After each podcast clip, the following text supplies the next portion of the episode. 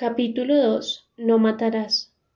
Empecé a escribir esta historia el primero de marzo del 2010. Dos semanas antes había ingresado a este hospital y después de unos exámenes me destinaron de inmediato al pabellón de cáncer.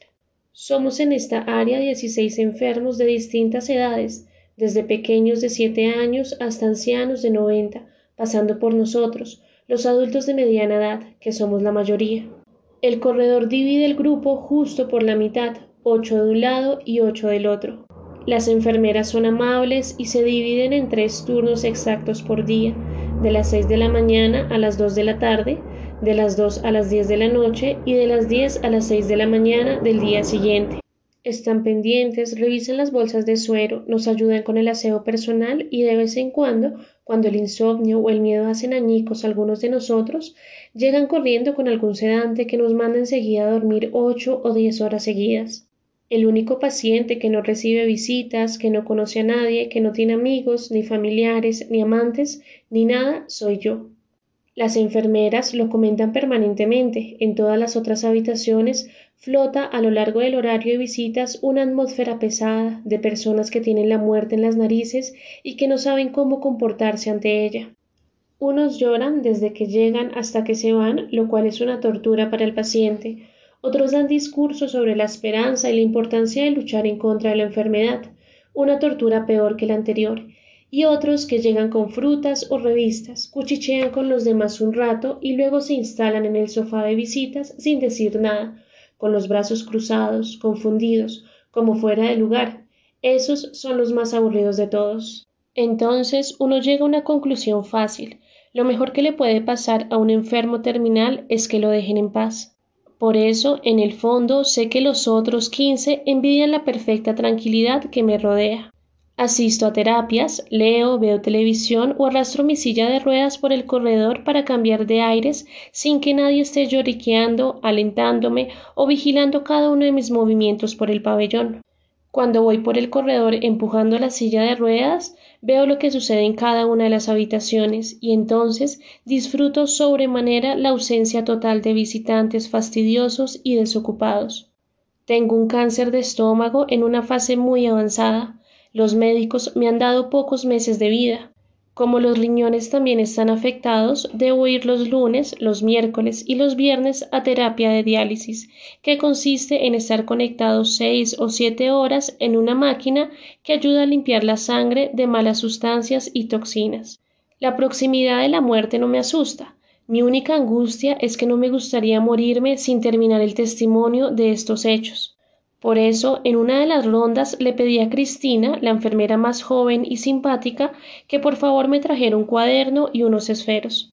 Al otro día se apareció con un cuaderno rojo de colegio, argollado y con dos karatecas en la tapa, y una cajita de esferos micropunta.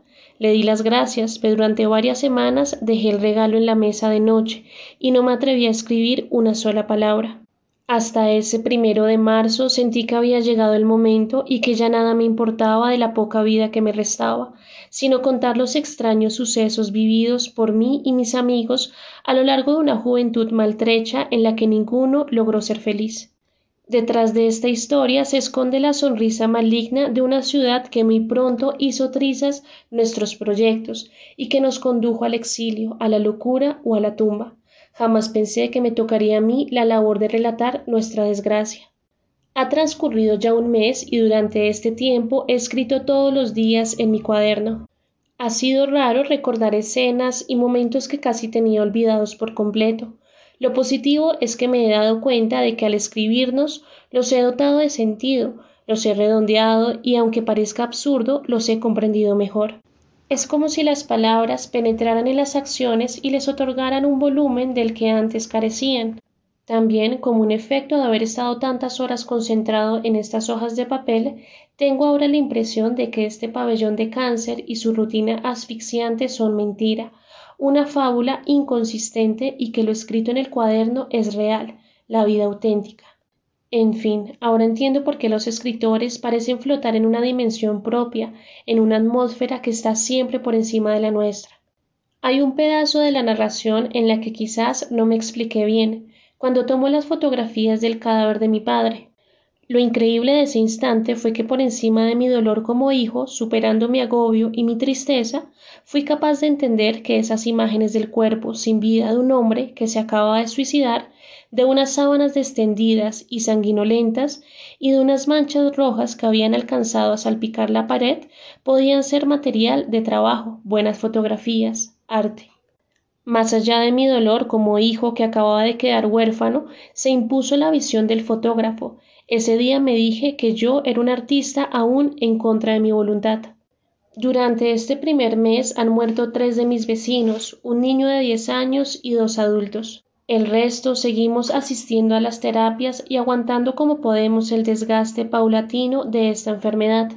A mí lo único que me importa es alcanzar a terminar esta historia, Sería desastroso que un ataque cardíaco o una infección a los riñones me obligaran a dejar de escribirla y que quedara medias, incompleta, y que los encargados del aseo terminaran arrojándola a la basura sin siquiera ojearla. No me importa si algún día la publican o no, lo único que deseo es terminarla y que las personas que encuentren mi cadáver sepan que en estas últimas páginas está el sentido de mi vida y el de muchas otras. Cristina, la enfermera joven que me trajo el cuaderno y los esferos, me preguntó el otro día mientras cambiaba la bolsa del suero ¿Escribe por soledad, para desahogarse o por matar el tiempo? Para entender por qué llegué hasta aquí, le contesté con el esfero en la mano y el cuaderno abierto frente a mí, sin mirarla. Los otros pacientes tienen amigos o familiares que vienen a verlos. ¿No le parece desolador permanecer tan solo? dijo mientras instalaba la bolsa nueva en el tubo. Si vinieran a darme lata todos los días, no podría escribir, afirmé sonriendo. Cristina me revisó los signos vitales, apuntó los datos en una carpeta y antes de salir se plantó frente a mí y me dijo con dulzura, como si fuera mi hermana o mi novia. Porque siente placer en que no lo visite nadie. La miré a los ojos y dejé de sonreír. Le dije con una voz que me salió de muy adentro. Porque no habría de sentirlo. Ella hizo un gesto de comprensión y salió sin sermonearme. Le agradecí su discreción en silencio. Bueno, continuemos. Hoy hace un frío que cala los huesos y he tenido que abrigarme más de lo acostumbrado para evitar algún resfriado. La lluvia golpea con fuerza los vidrios de las ventanas. Son las cinco de la tarde y los truenos hacen estremecer la ciudad. Yo tomo aire con todas mis fuerzas, que a estas alturas no son muchas, y vuelvo a alejarme de los gemidos de dolor de mis vecinos, de las rondas de los médicos y de las enfermeras, para regresar a esos años en los cuales no sabíamos todavía el destino trágico que la vida nos tenía reservado.